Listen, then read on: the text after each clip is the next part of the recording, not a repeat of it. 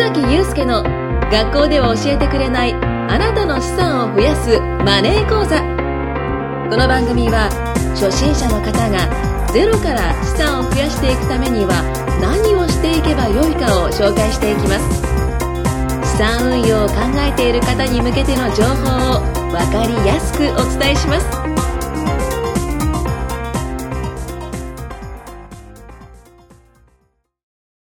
はい、今回も始まりました。よろしくお願いします。お願いします。えー今回はですね、えーあなたの資産を増やすマネー講座、えー切ってのですね、もう、スペシャル、ウルトラ、ミラクルファイナンシャルプランナーの特別ゲスト、村上さんに来ていただいております。よろしくお願いします。よろしくお願いします。はいもはやもうなんか何のファイナンシャルプランナーかわかんない。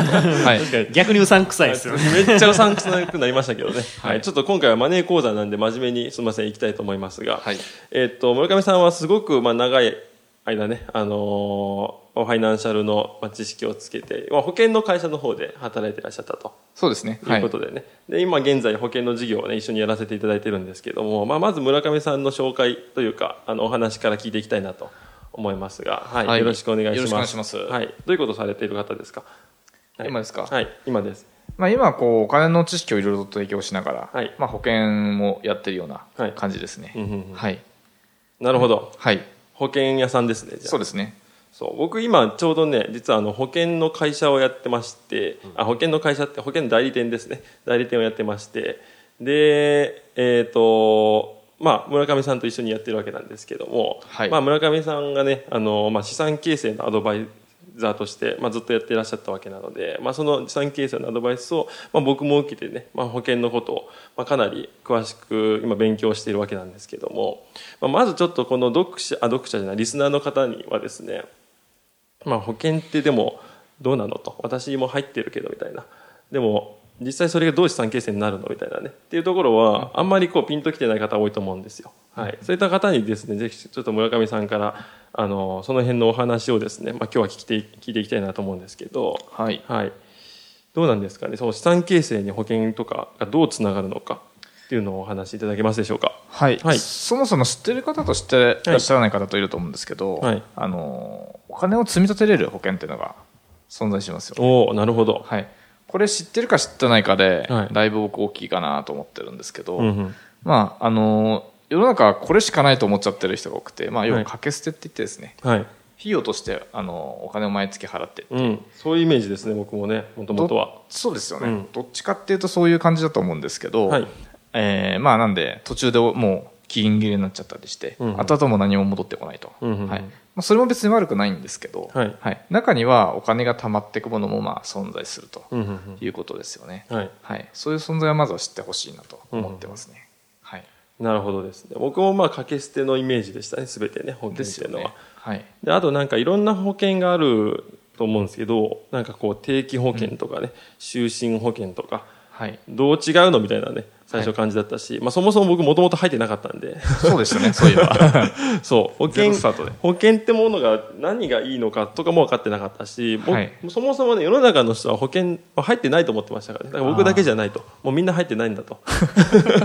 思ってたら蓋開けてみるとねなんと世の中9割ぐらい入ってるということでね。そうですね。逆に僕少数派だったんだっていうことをねはい。知ってあのショックを受けました、あショックだったんですね はい、でもまあ9割の方がでも逆に言うとあんまりよく分からず入っている可能性があるということですよね。そうなるとね。そうですね、うん。というか僕の経験上かなりの件数僕もう10年ぐらいやってるんではいはい。回ってるんですけど、うん。まともに知ってる人ってほぼいなかったんじゃないかなと。ああそうですか。まあ多分これ聞いてる方もねきっとまあ入ってるけど確かにん何入ってたっけなみたいなね。方も多いんじゃないかなと思うんですけど。そういった方はどうすればいいんですか？なんかそうですね、まあ多分今これ聞いてる方もじゃあ今入ってる内容を完璧に答えてみろって言われたら、はい。絶対無理だと思うんですけど、うん。まああの一つよく言うのは自分で把握するのってほぼ不可能なんじゃないかなと思ってうるので、んまあ難しいというか複雑ですもんね。そうですね、うんうんうん。なんでこう信用できるプロっていうのを、はいはい。あの味方に作っておく。それがファイナンシャルプランナーってことですね。その通りです。おお、はい。なるほどですね。そうですね。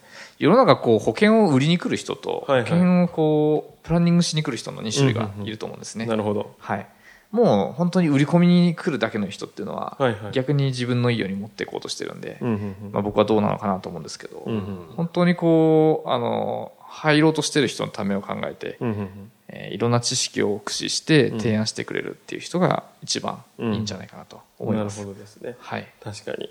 なんか保険っていうとねなんか僕も売りつけられるみたいなそうですね。もう怖いものだとね最初思ってたんですけど、ではなくね、まあ、調べてみれば見るほどやっぱりこう万が一とかの時とか自分のねあの病気の時とかあと家族に残せるものとかなんかいろんなこうなんだろうな保証をしてくれるものなので、うん。これはね逆に何もこう勉強しなかった自分が逆に周りのこと何も考えてなかなかったなと、まあ、思うね。きっかけになったなと思うので特に今よくわかんないけど、まあ、昔知り合いに勧められて入りましたとかね、うん。あの 何かよく分かってないけど入ってる方はねそこら辺ちゃんともう一回ね見直しといた方がいいんじゃないかなとはね思いますけどね、ん。そうですよね。はいまあ、リアルにこれ何かあったら人生変わってきちゃうんですよ。うん。そうですよね。なんかそういう話聞きたいですね。村上さんも10年ほどですもんねやってたのって。そうですね。はい、あの10年間でいろんな方をこう見てきたと思うんですけど、はい。まあ、この人は保険に入ってたからこそなんか良かったなみたいなっていうことって多分あったと思うんですよね。そうですね。結構これ、保険の話ってヘビーな話が多いんですけど、ああまあ病気怪我とかね、そうですね、はい。特に旦那さん亡くなった系亡くなが死亡保障とかね。はいはい。そうですね。これ結構保険業界って、はい。2年で9割ぐらい辞めていく業界なんですよ。ああそうなんですね,、すね。あの従業員の方がね、従業員の方が、はいはいはい。そうです営業マンがですね。うん。だから10年やってる人少ないんで、まあ、僕貴重な経験いっぱいできてるかなと思ってるんですけど、うん。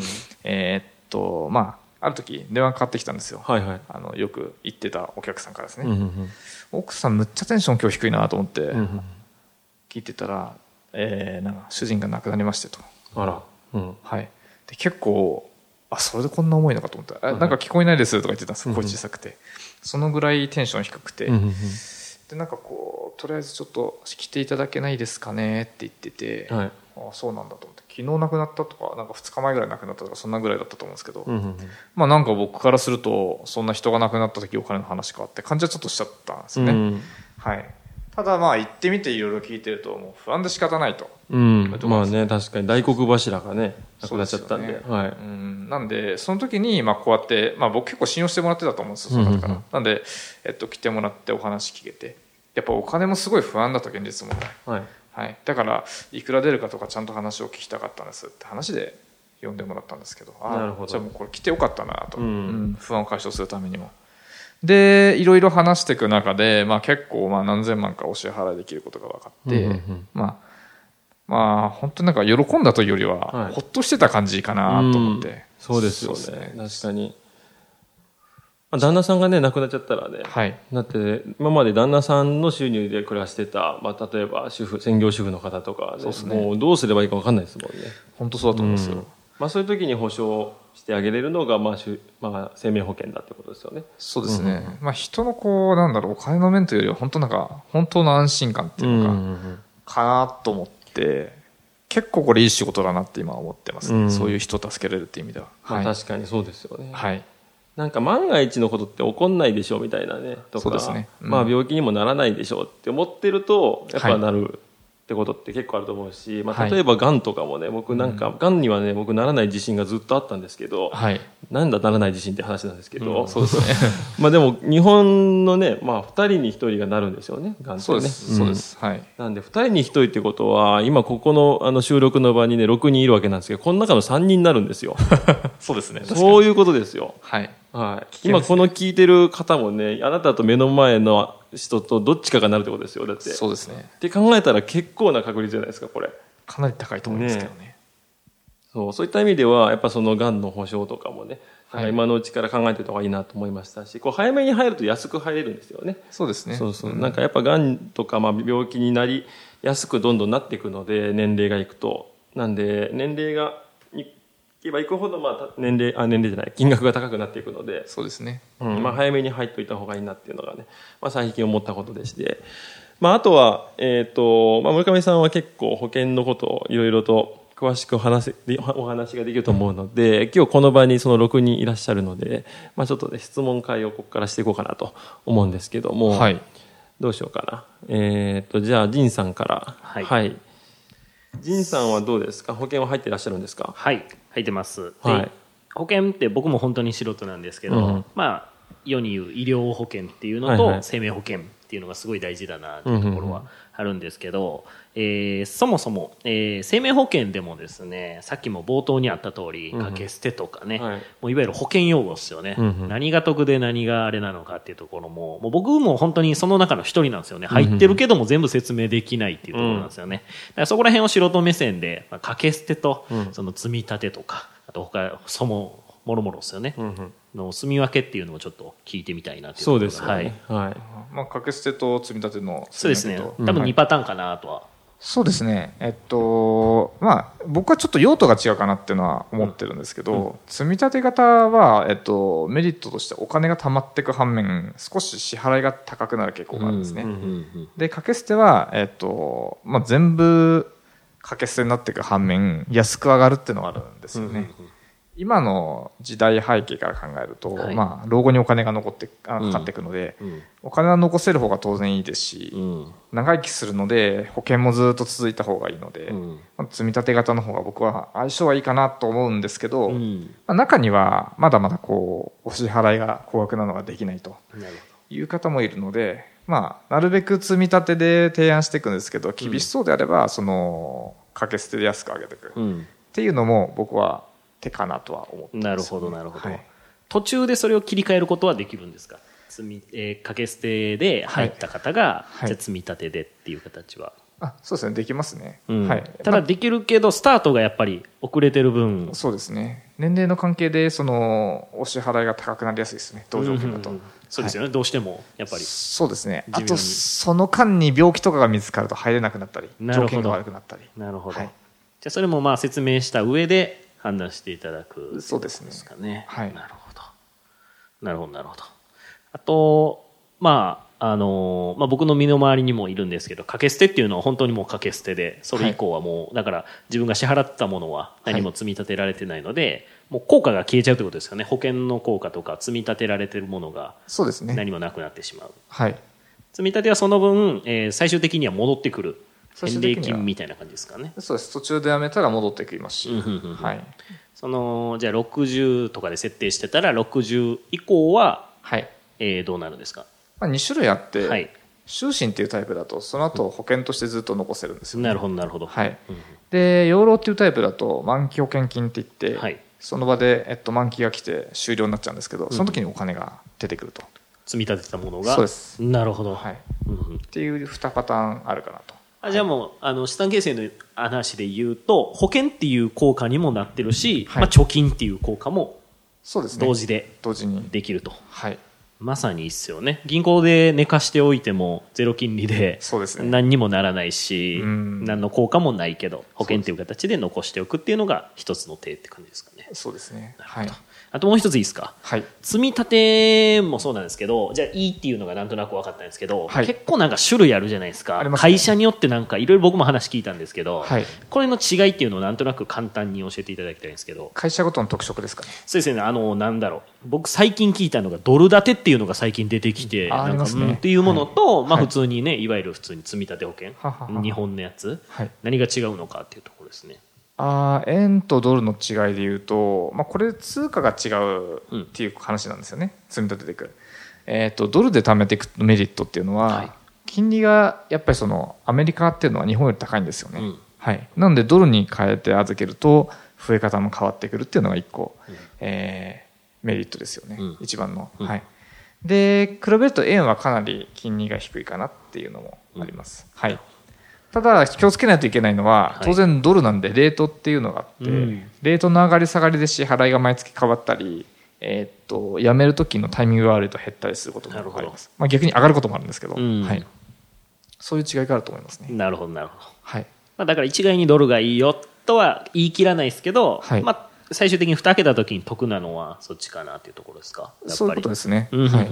まあ、なんでうまく使いこなせるんであればドルもなるほどなるほど、ま選択肢の一つかなと、はい、あ、そういったところもプランナーさんにご相談するっていう感じですかね。そうですね。なるほど。使い方を教えてもらうのはいいかなと思います。なるほどなるほどなるほど、OK です。ありがとうございます。はいありがとうございます。さすがファイナンシャルプランナーですね。ありがとうございます。ありがとうございます。いやいやいやいや。プロですね。はい。ということでね、あの、今回は以上、時間が来ましたので、まあ、次回はねさらにここから村上さんからね、あの詳しくより詳しくですね聞いていきたいなと思いますので、はい、皆さんもし聞きたいことがあれば質問どしどしお待ちしております。皆さんの質問が村上さんに聞けるチャンスです。はい。ぜひお願いします。答えていただけるんですね。はい 答えます。お便りいただいておりますみたいな感じでちょっと FM ラジオっぽくなっちゃいますけどそうですね。ちょっとそういうコーナーを作っていきたいなと。これからはいですねはい。ということで今回以上となりますありがとうございましたありがとうございました。今回もお聞きいただきましてありがとうございました番組紹介文にある LINE アットでは資産を増やしていくためのお得な情報を配信していますまたご登録いただいた方は通話または対面での無料相談も可能ですのでぜひお気軽に LINE アットにご登録ください。それではまた次回もお楽しみください。